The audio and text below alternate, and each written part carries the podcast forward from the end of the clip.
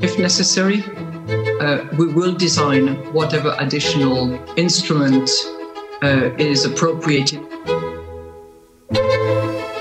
Viva! Está com o Expresso da Manhã. Eu sou o Paulo Baldaia.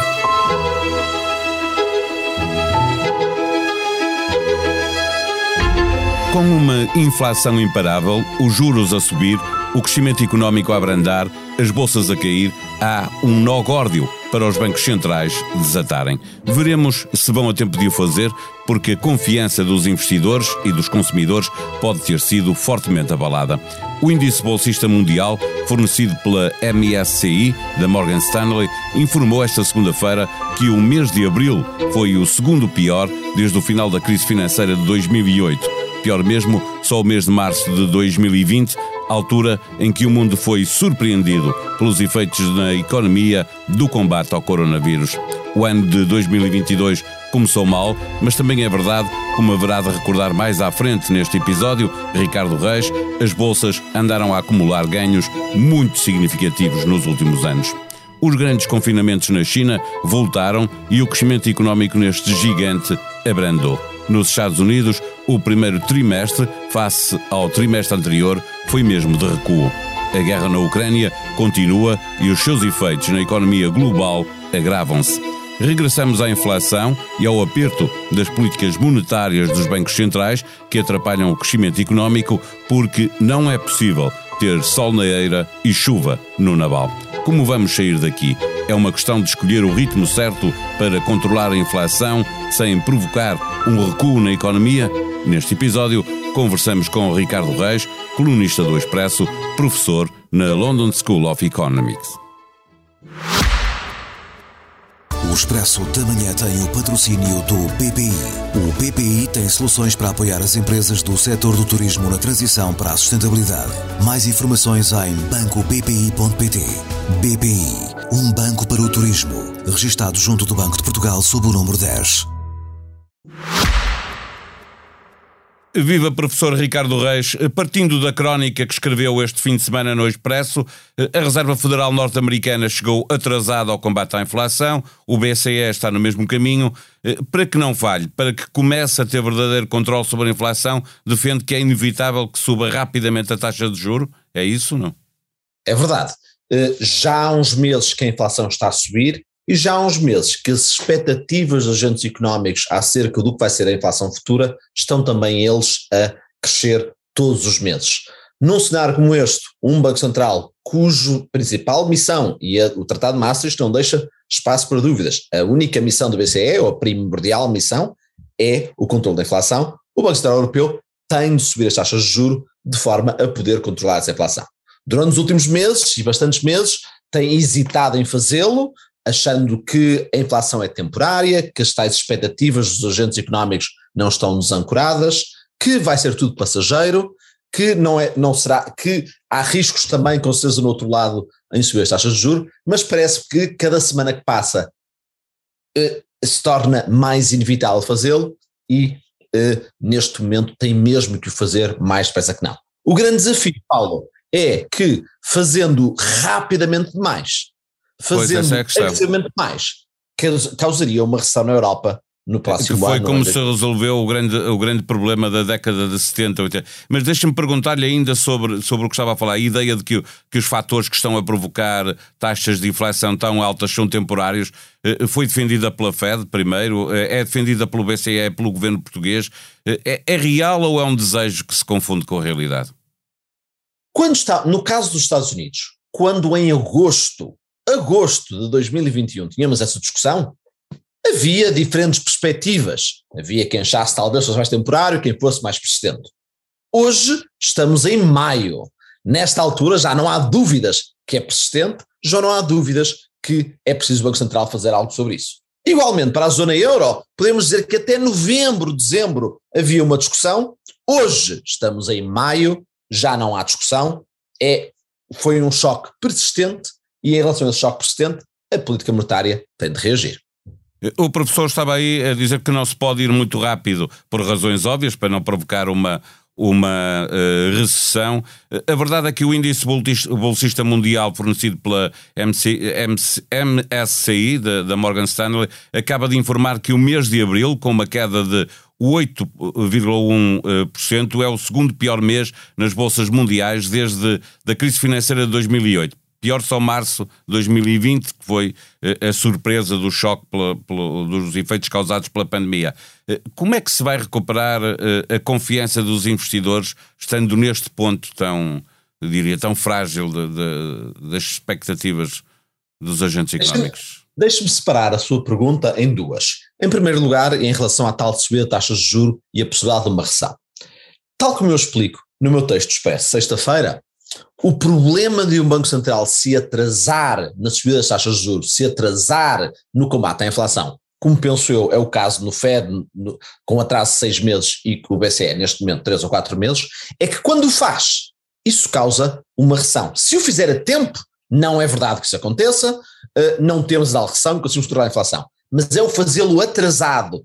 Porquê? Porque quando fazes atrasado, já o fazes com as tais expectativas de inflação desancoradas, com a inflação demasiado alta, e, acaba, e ao tentar combater nessa altura e ao tentar evitar que a inflação de, uh, fora saia de controle, que acabas de causar a recessão. Portanto, em primeiro lugar, é esse atraso. E aliás, quando falavas dos anos 70, repara que, embora os choques dessa década tenham levado a, a uma inflação alta em vários pontos do mundo, sobretudo nas economias avançadas, nos Estados Unidos, ou em Inglaterra, ou mesmo em Portugal, não o fez na Alemanha. Porquê? Porque o Bundesbank ainda hoje é admirado por, enfim, o Bundesbank tem muitas críticas que se podem fazer, mas hoje admirado nos anos 70 ter subido a taxa de juros na altura certa e com isso ter evitado a tal estagflação que os outros tiveram.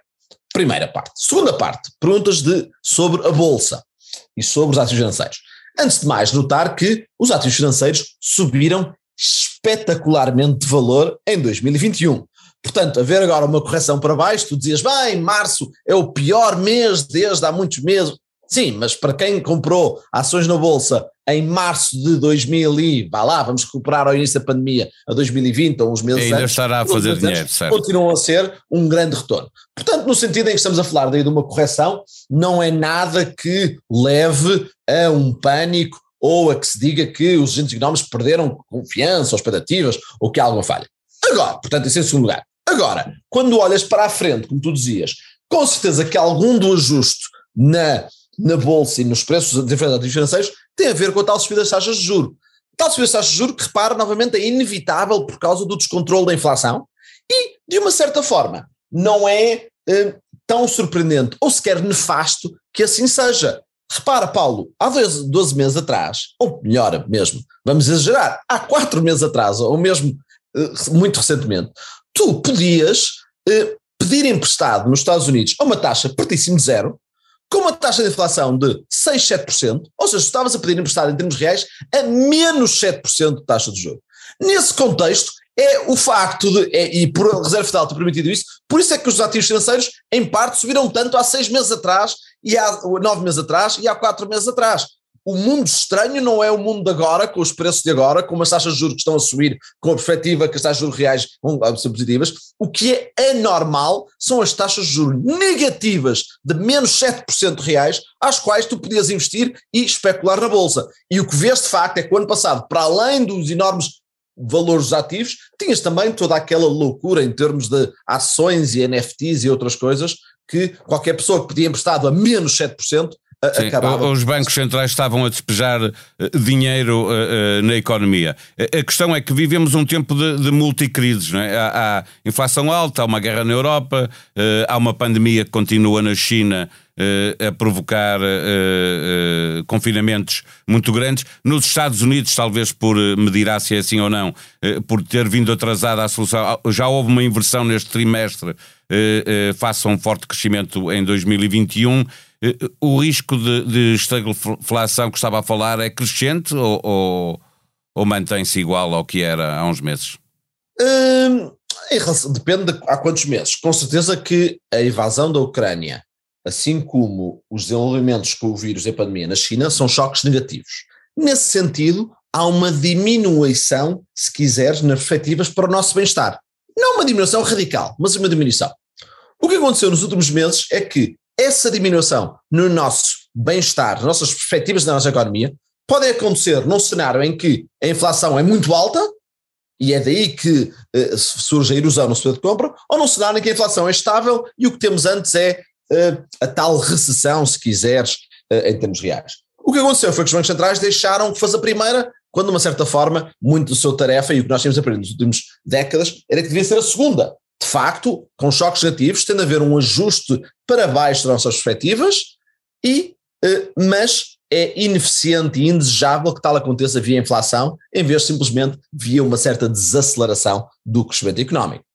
Em relação aos últimos meses, há aqui uma mudança, há os choques mais negativos, não apontaria, no entanto, para a estagflação. Tu usaste esse nome, isso foi algo que aconteceu nos anos 70, durou muitos anos, não parece que, pelo menos nesta altura, isso seja o mais provável uh, para a nossa economia, uh, parece-me bastante longe disso, até porque não só os choques não são assim tão negativos, como para além disso, espero que os bancos centrais façam muito melhor agora, corrigindo. No, no, nos anos 70, o tal erro de atraso não foi de seis meses, mas foi de seis anos. E espero que desta vez seja melhor.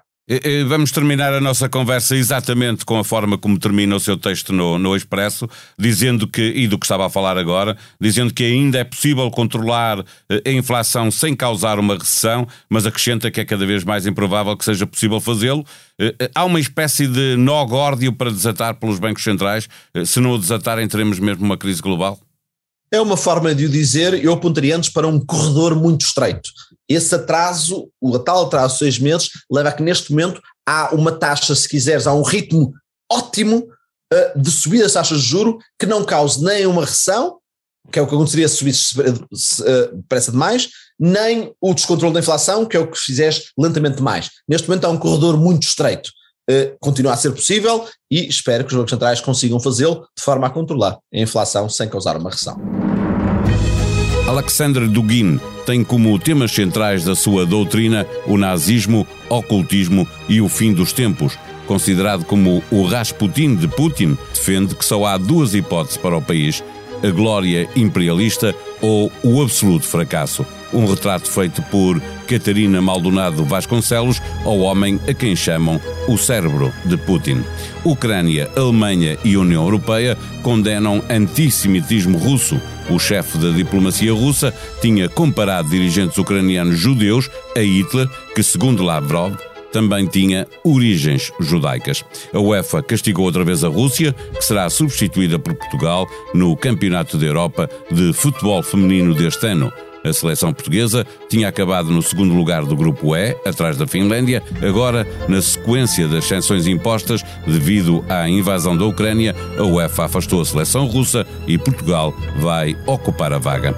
A sonoplastia deste episódio foi de João Martins. Tenham um bom dia, até amanhã.